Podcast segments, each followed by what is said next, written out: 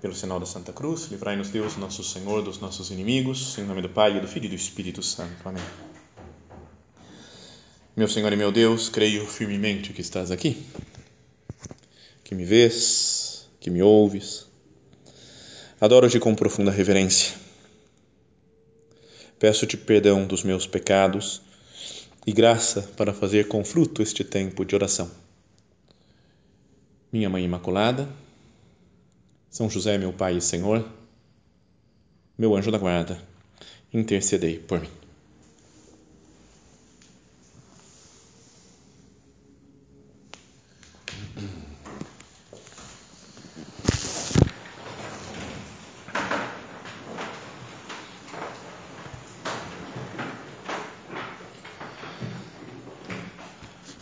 Vamos meditar agora sobre um tema que não sei, talvez seja dos mais difíceis, né, de se de se meditar, ou de pensar, ou, ou pelo menos chegar a um, algum resultado prático e falar como que eu devo agir né, depois de ter meditado, pensado nessas coisas. E é um tema para pensar sobre a união entre a obediência e a liberdade, né? porque ainda que na, na teoria se possa falar, depois na prática às vezes é um pouco difícil então nós pedimos graças a nosso Senhor já ao começar a nossa oração. Jesus, me dá um pouco da sua luz para que cada um de nós entenda né, e capte melhor a sua vontade em cada situação concreta, para livremente decidir obedecer a sua vontade.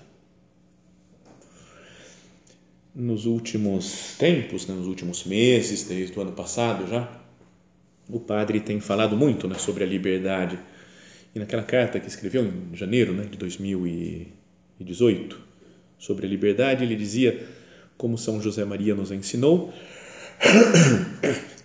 na obra somos muito amigos da liberdade. Então é preciso que a gente seja mesmo amigo da nossa liberdade e da liberdade dos outros. Porque da nossa, em geral, a gente é. Não tem nenhum problema. Eu sou livre. Mas deixar que as outras pessoas sejam livres também, às vezes, é um pouco mais complicado. Então, na obra, somos muito amigos da liberdade e também o somos na vida interior. Não nos apegamos a esquemas ou métodos. Há muito, deve haver muito de autodeterminação, inclusive na vida espiritual. É? Cada um tem que descobrir o seu caminho, o seu modo de chegar a Deus, de se relacionar com Deus. E não posso querer padronizar as pessoas em quem é diretor espiritual, né, quem atende as conversas de, de outras pessoas, às vezes pode sentir essa tentação, né? vamos padronizar, assim, assim é que funciona. E quero que as pessoas sejam mais ou menos iguais, né? sigam um caminho muito semelhante. Há muito, deve haver muito de autodeterminação, inclusive na vida espiritual. Por isso, a sinceridade na direção espiritual que nos leva a abrir livremente a alma para receber aconselhamento, leva-nos também à iniciativa pessoal, a manifestar com liberdade o que vemos como pontos possíveis para nossa luta interior por identificarmos cada vez mais com Jesus Cristo. E depois o padre falava aquilo que é conhecido e que deve ser fomentado, né, melhorado sempre na obra e, e na igreja em geral também temos uma grata experiência da plena liberdade que existe no Opus Dei nas questões econômicas, políticas, teológicas, opináveis, etc. Às vezes a gente quer também padronizar, né, que as pessoas pensem né, politicamente ou economicamente como tem que ser. E cita o nosso padre, né, no que não é de fé, cada um pensa e age como quer com a mais completa liberdade e responsabilidade pessoal. E o pluralismo, perdão, que lógica e sociologicamente deriva desse fato, não constitui nenhum problema para a obra. Mais ainda, esse pluralismo é uma manifestação do bom espírito. Então, um sinal de que existe um bom espírito na em casa, na obra, é se as pessoas, cada um tem pode, não sei, decidir livremente que, op, que opção acha melhor para si mesmo, para a vida, para o mundo. Esse pluralismo, continuou o padre, deve ser amado e promovido, ainda que às vezes a diversidade possa ser custosa para alguém. Como é que essa daqui pensa desse jeito? Não pode pensar assim, mesmo que seja custoso. Deve ser promovido e fomentado, amado. Quem ama a liberdade consegue ver o que há de positivo e amável naquilo que os outros pensam e fazem dentro desses âmbitos, desses amplos âmbitos da livre opinião. Então, agora, essa liberdade que a gente deve ter e deve fomentar em casa, como se faz né, para unir com a obediência? Porque a vida espiritual, na vida espiritual, deve ter muita obediência né, à, à vontade de Deus, ou que nos dizem na direção espiritual. Tantos santos né, da história da igreja que fizeram coisas que eram meio contra a sua vontade, mas porque o diretor espiritual, quando a gente tem infinitos exemplos, não é que fala, não, tudo bem, estão falando isso daqui, vou fazer, vou acreditar, vou obedecer. Então, dentro desse campo da obediência e da liberdade, diria que tem dois extremos que a gente não deve cair em nenhum deles. Um é de achar melhor nem ser livre. Né? Não, não, não, eu não quero ser livre, eu quero obedecer. Então, falou para fazer, eu faço. E nem pensa, né? a inteligência é praticamente inútil na vida espiritual dessa pessoa, porque ela quer obedecer. Eu obedeço tudo Todas as pessoas, qualquer coisa que me falem, em qualquer aspecto, em qualquer tema, eu faço, eu obedeço, porque assim eu estou mais seguro. Então, não, não quero nem pensar se devo fazer assim, se devo fazer de uma maneira diferente. Né? Não medito muito nas coisas que me falam, eu simplesmente obedeço. Mandou, eu obedeço. Esse é um extremo. E o outro é o que não obedece nunca. Eu sou livre. Vai para a direção espiritual, a pessoa, por que você não faz isso? Sugere alguma coisa? Não, não, não. Eu sou livre. Você fala, para que está indo para a direção espiritual? Por que, que pergunta, meu Deus, qual que é a sua vontade? Porque no final eu não, eu não quero fazer muito a vontade de Deus também, não. Eu faço o que me dá na telha. O que eu acho que é bom, né, que eu entendo, agora sim eu compreendo, isso daqui vai ser bom para mim. Eu, eu vi, eu decidi. Então tem muito pouco de virtude sobrenatural. Se é só o que eu entendi como certo, que eu vou fazer e acabou, então eu sou um ateu pode fazer isso também, o que ele vê como certo ele faz. Né? Bom, por isso é difícil também de saber em que pontos, né, como que eu vou levando isso na minha vida interior. Um exemplo que nós podíamos pedir também até agora, né, sua intercessão para para viver bem sua liberdade e obediência é São José. Não é? Ele faz coisas que parecem sem sentido para obedecer à vontade de Deus principalmente na história da fuga para o Egito. Aparece um anjo em sonho e fala: levanta, pega o menino e sua mãe e foge para o Egito, porque Herodes quer matar o menino. Teria muitos argumentos para ele discutir com o anjo. Falou, se ele é Deus, quem é o Herodes? Mata o Herodes ele antes, não tem, não tem por que fugir e depois fugir agora, à noite, perigoso, não, não tem não. Vamos organizar, não sei nem onde eu vou ficar no Egito. Vamos, daqui a um mês eu fujo. Não, é, não tem, ele na hora, instintivamente obedece. E leva Maria e Jesus para o Egito. Mas depois, na hora de voltar, ele fala: volta outra vez para a terra de Israel. Ele está voltando, indo para Belém, mas ele fala: peraí, está o Arquelau, filho do Herodes, o grande, e que é talvez mais violento ainda. E fica com dúvida: será que eu tenho que fazer isso mesmo? O anjo mandou eu voltar, mas é para lá que eu tenho que voltar? Aí, de novo, avisado em sonhos, vai para Nazaré. Ele usou a inteligência dele não simplesmente, ah, o anjo mandou, não quero nem saber. Está o arquelau lá, ah, tá bom, mas não vai ter perigo. Não, ele usa a inteligência para obedecer. Deus nos deu uma razão, nos deu a inteligência para que nós usemos essa inteligência para saber como que eu vivo essas duas virtudes, né? a liberdade e a obediência. Como fazer, meu Deus? Então, acho que Perdão se eu causar escândalo em algumas pessoas. Mas eu não, não é esse meu objetivo e a minha, também minha oração pessoal, né? A, a meditação. Falei, então, Jesus, eu estou pensando, eu não sei, não, não é uma resposta, ó, é isso daqui, é verdade. Mas tem uma frase que eu acho muito estranha, pelo menos, que é a frase que super popular na vida espiritual, que é quem obedece nunca erra. Se isso é assim, eu podeço tudo que me falam, acabou, nunca erro. A gente às vezes quer uma garantia, assim, a segurança na vida espiritual. Não vou errar, não, vou, não posso errar. Então vou obedecer. Quem obedece nunca erra. Aí eu fui procurar, falei na internet, falei, quem será que falou essa frase? Eu pensava que era São José Maria, né, que tinha cunhado essa frase, mas aí você entra na internet e fala que foi uh, Santo Agostinho. Aí você vai procurando um pouquinho mais e fala, não, foi Santa Teresa de Ávila que falou. Aí outros falam, foi Dom Bosco que criou. Outros falam, não, foi São Maximiliano Kolbe. Aí depois de quatro, assim, eu já falei, ou seja, ninguém sabe quem falou essa frase a primeira vez. Mas é uma frase popular que todo mundo diz e se comenta. Agora, na obra, quando a gente aprende, né, que fala que deve se obedecer, né, as coisas que nos dizem, os conselhos, dão com isso daí como algo seguro. Né? Obedece que você não vai errar. Quem obedece nunca erra. Maravilha.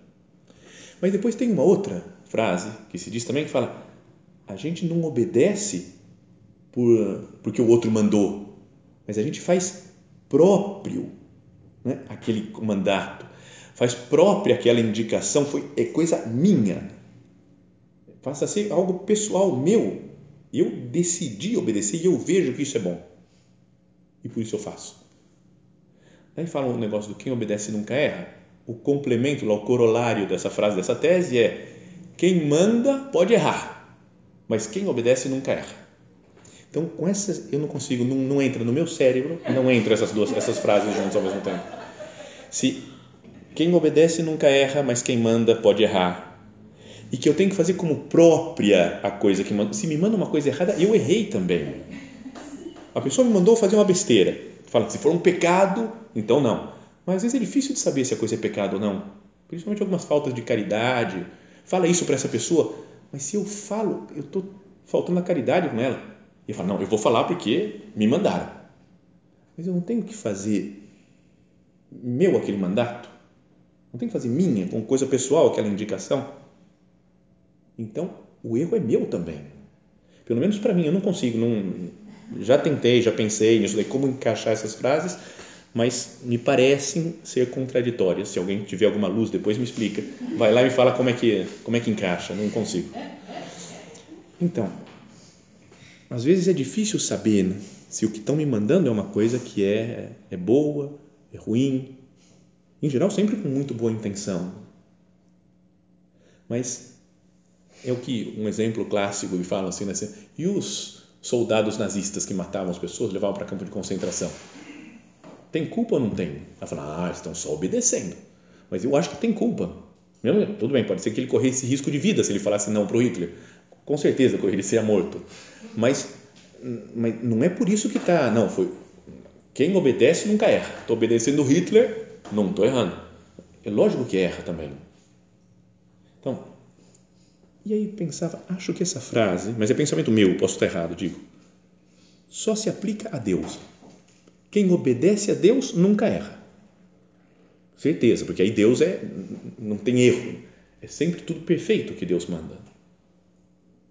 E às vezes Deus pede que nós obedecemos, obedeçamos né, um, um conselho que às vezes não é muito acertado, né? mas até para ajudar a nossa humildade.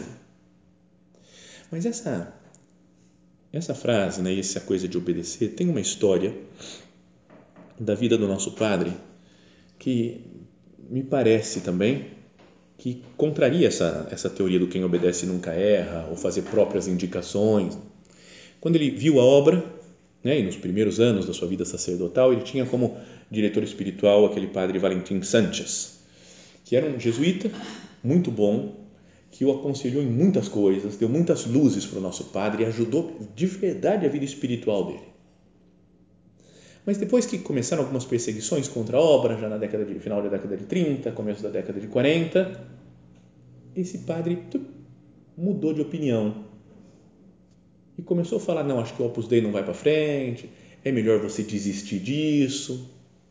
E se diz, talvez, né, não é certeza absoluta, mas que pode ter sido aconselhado pelos superiores dele, não é, que não gostavam da obra, falar, não, você que é o diretor espiritual do José Maria Escrivá, fala para ele acabar com esse negócio de Opus Dei, que não vai dar certo, ele está achando que todo mundo no meio do mundo pode se santificar, está tirando vocação dos religiosos.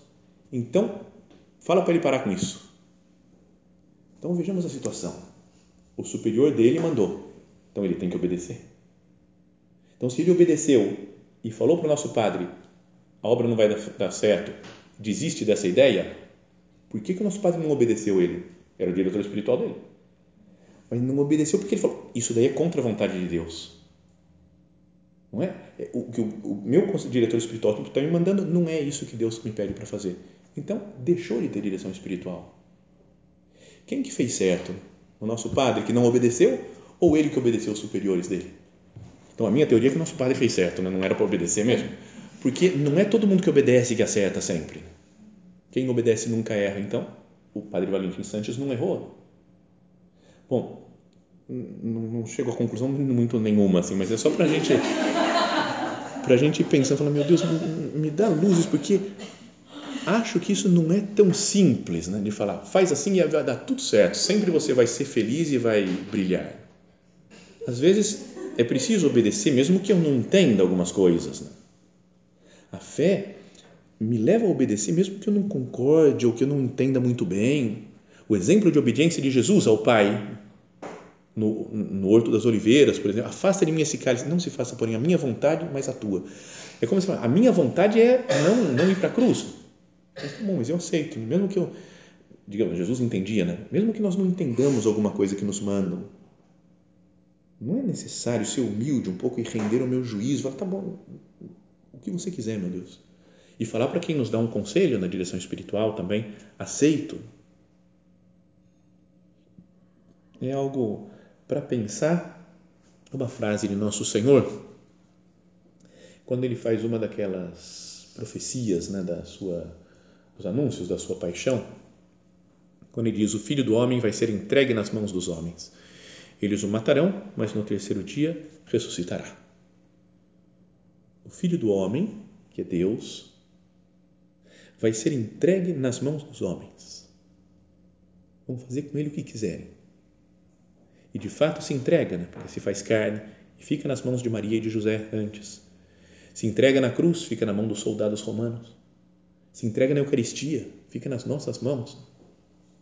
É uma humildade, né? uma entrega de Jesus que deve ser modelo para nós também. Jesus se entrega nas mãos dos homens, mas eu não me entrego. Não, só quando eu souber, mesmo quando entender, quando compreender e concordar, que aí sim aceito. Não é preciso, pela virtude da obediência, é, me entregar mais nas mãos dos homens, das pessoas que me guiam, que me aconselham, que me corrigem. Senhor, me dá a sua humildade para eu ser obediente. Se a redenção foi feita assim, com obediência, será que a corredenção, a nossa colaboração com o nosso Senhor na redenção da humanidade não tem que ser por obediência também? Através da nossa obediência então, acho que tem há uma coisa que já falamos outras vezes em uma outra meditação, acho que várias aqui já ouviram isso, mas é uma passagem lá do início da Sagrada Escritura, quando mostra como entrou o pecado no mundo, né? com aquela linguagem toda figurada de uma imagem né? que põe o livro do Gênesis. Mas fala que Deus, o Senhor Deus formou, pois, o homem do barro da terra, inspirou-lhe nas narinas um sopro de vida o homem se tornou um ser vivente. Ora, o Senhor tinha plantado um jardim no Éden, do lado do Oriente, e colocou nele o homem que havia criado.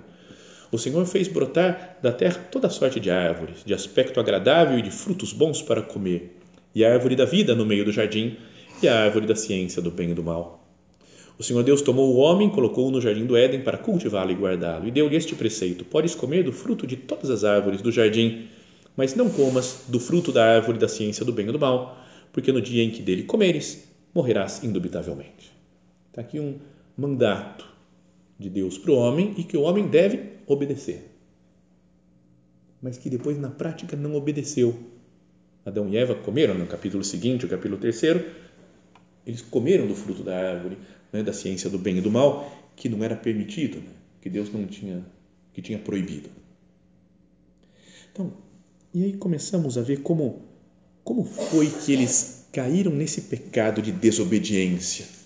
Talvez pensando né, na sua liberdade, falou, eu sou o que eu faço o que eu bem entender. Né? Então acabaram traindo a vontade de Deus. Começa assim o capítulo terceiro do livro do Gênesis. A serpente era o mais astuto de todos os animais do, dos campos que o Senhor tinha, Deus tinha formado. Sim, a serpente, que é uma imagem do, do demônio, de Satanás, vai aparecer em outros lugares da Bíblia, é o mais astuto. E é preciso saber que nessa matéria de obediência, ou de mistura com a liberdade, o demônio continua sendo astuto, né? para nos dividir, para nos separar das outras pessoas, para nos colocar o orgulho de falar eu faço o que eu bem entendo. Então, a serpente disse à mulher: É verdade que Deus vos proibiu comer do fruto de toda árvore do jardim? A mulher respondeu-lhe: Podemos comer do fruto das árvores do jardim, mas do fruto da árvore que está no meio do jardim, Deus disse: Vós não comereis dele, nem o tocareis, para que não morrais. Firme, né? Parece à primeira vista que Eva foi muito firme, muito dura com a serpente. Acabou, não tem diálogo aqui. Oh, não, tornou a serpente, vós não morrereis, mas Deus sabe que no dia em que dele comerdes, vossos olhos se abrirão e sereis como deuses, conhecedores do bem e do mal. É a grande tentação, você que vai ser como Deus, você vai saber o que é bom, o que está errado, o que está certo. E entrou essa tentação, inoculou veneno em Eva e ela comeu e deu para Adão e Adão comeu também o fruto da árvore. Então, mas aqui nessa frase da Eva, que parece ser muito verdadeira, muito firme contra a serpente, tem pelo menos três erros na frase. O primeiro, antes de, de, começar os três erros, o primeiro é que ela conversou com a serpente, né? esqueceu que era o animal mais astuto que Deus tinha. É muito mais astuto que a Eva, muito mais esperto do que nós, o demônio. Então não era nem para conversar. Nas tentações, o demônio é assim: o demônio chega e nem converso com ele. Se eu for enfrentar, eu perco. Se eu começar a dialogar muito com a tentação. Mas então, é, vem o demônio e fala para ela: É verdade que Deus vos proibiu comer do fruto de toda a árvore do jardim? Então, essa, essa frase, ela, como está lá, está escrito em hebraico, ela não aparece nenhuma interrogação, não tem um sinal de interrogação no hebraico, parece. E, e então, pode ser que tenha sido uma frase assim, sem, sem interrogação. Porque se a gente pergunta alguma coisa, a gente presta mais atenção. É sério que Deus falou que vocês não podem comer da, do, da, da árvore do jardim? Você fica, peraí, vamos ver, o que, que Deus falou mesmo? Mas se de repente chega e fala, então, como Deus falou, vocês não podem comer da árvore do jardim, às vezes a gente nem presta muito atenção. Se alguém depois daqui da meditação, é verdade que o Padre Guilherme falou na meditação que tal coisa, fala, peraí, deixa eu ver, acho que ele falou, ou acho que não falou. Mas se alguém já dá por suposto assim, fala, não, tranquilo, como o padre Guilherme falou na meditação, então, a gente engole mais fácil, né? Você fala, ah, talvez não estava muito atento. Então, pode ser que a serpente chegou e falou para Eva, então, como Deus falou, não, não é para comer de todas as árvores do jardim. E tem uma coisa interessante que é a palavra em hebraico kol, que significa tudo, todos, cada um. Então, se eu uso o kol em uma frase afirmativa, é, o sentido é o mesmo, falar todos ou cada um. Então, Deus fala, vocês podem comer de col árvore do jardim. Significa, você pode comer de todas as árvores do jardim, ou você pode comer de cada uma das árvores do jardim. Está na mesma. Mas quando eu coloco na negativa, como fez o demônio, é sério que Deus falou que vocês não podem comer das árvores do jardim, de todas as árvores do jardim? Se fala, você não pode comer de todas as árvores. Você fica meio em dúvida, não posso comer de todas. Né? Tem algumas que eu posso, outras que eu não posso. Já ficou no plural. Se eu falo, você não pode comer de cada árvore do jardim, não posso comer de nenhuma. Então, só pelo fato de colocar na negativa a frase, já dá uma confusão na cabeça da Eva. É, é de algumas, é de, de mais, de menos, de todas. Como é que eu, que, que eu posso comer, o que, que eu não posso? E aí a frase da Eva, que parecia super boa, a frase é: Podemos comer do fruto das árvores do jardim? Eva, cadê o colo? Ela tirou, porque ela já não sabe mais, não é se é todas, se é cada uma. Falou, podemos comer das árvores do jardim, assim, meio em geral, assim, já. Mas parece que já diminuiu um pouco a bondade de Deus, né? Não é? Porque se eu posso comer de algumas, antes era de todas, mas agora, não sei, ficou meio confuso. Vai diminuindo a bondade veneno inoculado pela serpente. Vai deixando pior a, a, o amor que tem Eva a Deus. E depois ela fala com toda firmeza, né? A mulher respondeu-lhe: Podemos comer do fruto das árvores do jardim, mas da árvore, do fruto da árvore que está no meio do jardim, Deus disse: Vós não comereis dele, nem o tocareis, para que não morrais. Ô Eva, de onde você falou que não pode tocar? De onde você tirou isso daí? Deus falou: Não come, não pode nem tocar, não pode nem relar, que é pecado. Não pode nem passar meio perto, 5 metros, 10 metros, e começa a discussão de quantos metros pode passar da árvore. Posso olhar para a árvore? Não posso, tem que virar o rosto. Então, já ficou um mundo de Deus cheio de regrinhas, né? que é uma coisa meio insuportável. O paraíso chato, né? Antes estava tão bem, podia comer todas as árvores do jardim, agora não posso né? nem passar perto, nem olhar, nem relar, nem nada, porque é tudo pecado, tudo errado. Quando a gente não entende o sentido de um mandato, a gente vai criando outros que não existem. Mesmo, acho que muito como o povo judeu. Tinha a lei de Moisés, a lei que Deus deu para Moisés, e depois eles vão explica, não, isso aqui pode, isso aqui não pode, isso aqui não. e tem que ser muito especialista para saber o que pode e o que não pode fazer. Lembra até aquela cena do Evangelho que os discípulos estão arrancando espigas e debulhando com as mãos no dia de sábado, e os fariseus falam, não pode fazer isso. Alguns estudiosos falam que arrancar espiga podia, o que não podia é debulhar com as mãos, aí é trabalho, arrancar só não é. Então é, é, chega numa loucura, né, que você fala, como assim? Então, e pode ser que na vida espiritual, na igreja, na obra, a gente vai criando um monte de regrinhas e que vão vai tornando insuportável. O que era para ser um paraíso, a vida na igreja, a vida com Deus, a gente vai criando, por nossos defeitos, vamos criando regras que não existem.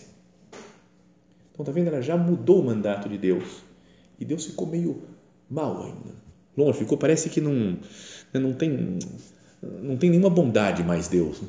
porque me criou um paraíso chato.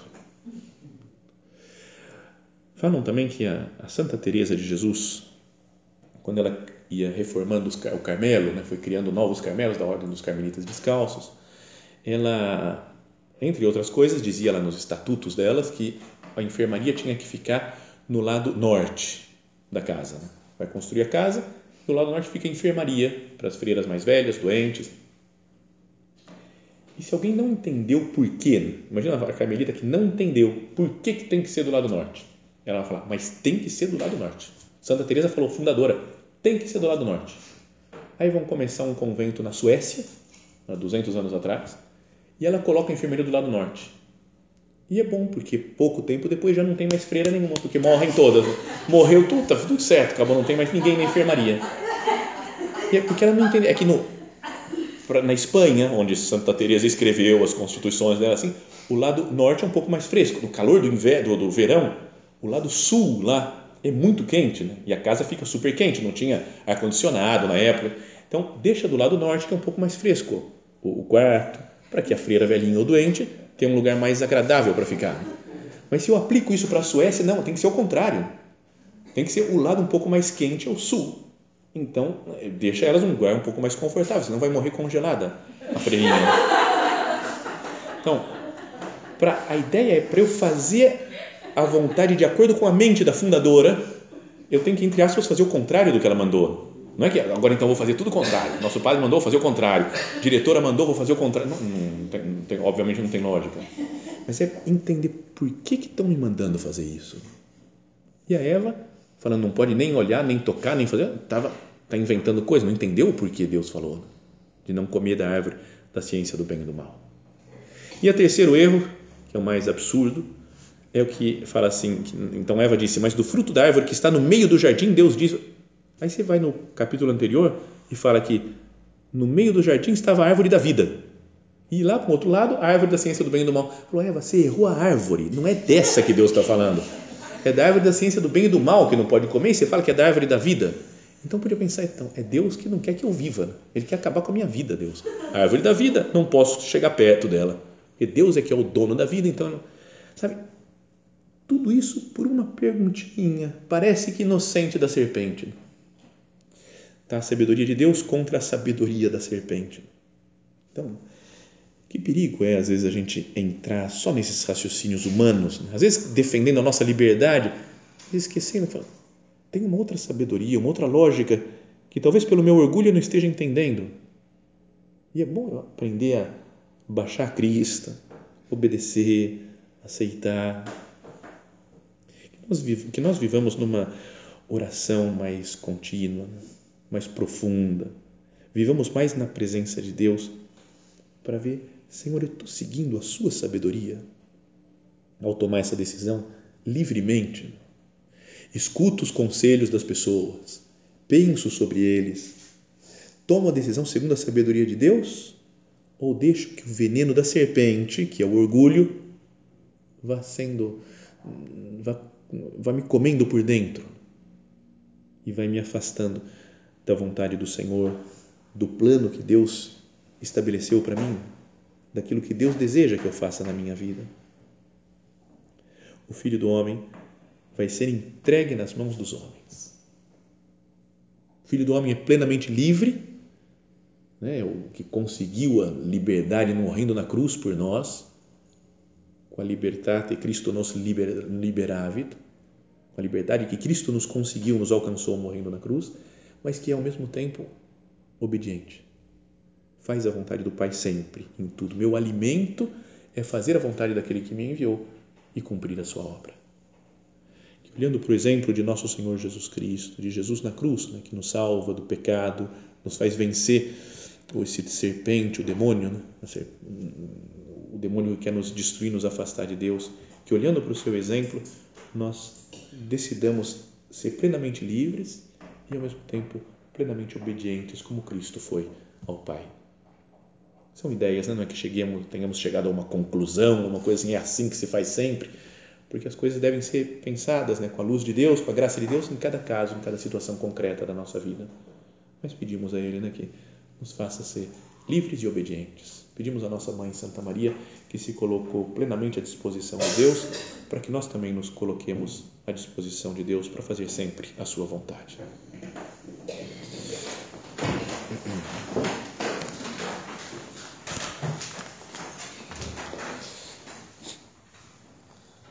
Dou-te graças, meu Deus, pelos bons propósitos, afetos e inspirações que me comunicaste nesta meditação Peço-te ajuda para os pôr em prática. Minha Mãe Imaculada, São José, meu Pai e Senhor, meu anjo da guarda, intercedei por mim.